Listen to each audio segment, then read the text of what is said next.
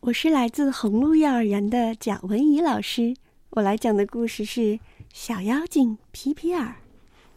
做瓷器活的人最怕遇上小妖精皮皮尔了，因为皮皮尔会在半夜里偷偷的溜进你的瓷器店，把娃娃都砸得稀巴烂，然后乐呵呵的逃走。柯板爷爷最喜欢做瓷器小公主了，可是他的店里的娃娃。总是半夜里莫名其妙的被砸得稀巴烂。柯板爷爷看着自己用心血做的娃娃们，很伤心。他知道准是皮皮尔来过了。这天，柯板爷爷突然想到一个好主意，他没有做瓷器小公主，而是用了白糖做了一个白糖小公主。这个小公主长得真甜呀，红彤彤的脸蛋儿。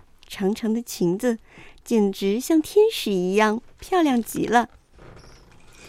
晚上，皮皮尔又趁着没有人，溜进了科板爷爷的店里。他一看见小公主就乐了：“嘿，今天又有一个漂亮的小人儿可以砸了。”皮皮尔慢慢的靠近，正当他准备伸手把小公主举起来的时候，小公主握住了他的手。这时，小公主说话了：“你好，我是白糖小公主，真高兴能遇见你。让我们握握手，做好朋友吧。”皮皮尔没有听过这么甜美的声音，也没有人想要和他做朋友。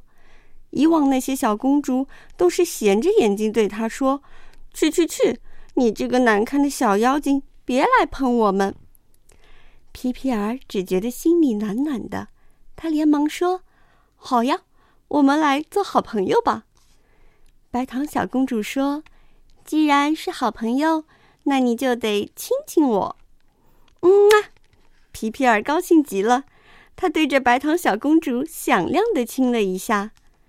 立刻，皮皮尔感到了一股甜甜的奶油味飘到了他心里头。原来亲亲别人的感觉是这么美好。他好喜欢这种感觉啊！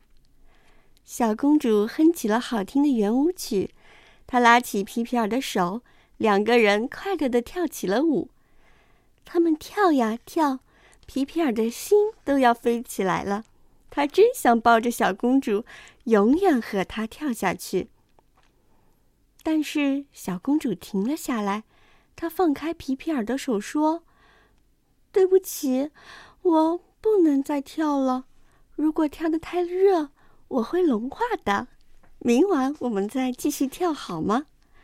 小公主的眼睛滴溜溜的看着皮皮尔，皮皮尔觉得他的心也要融化了。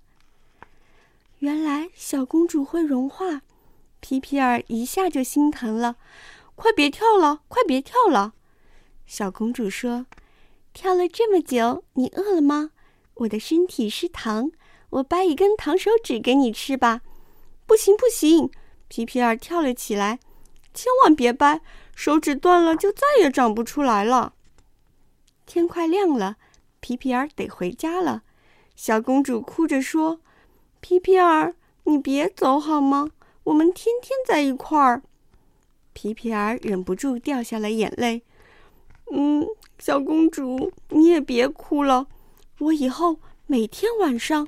都来和你玩儿。这天早上，柯板爷爷发现他的店里没有被砸碎的瓷器。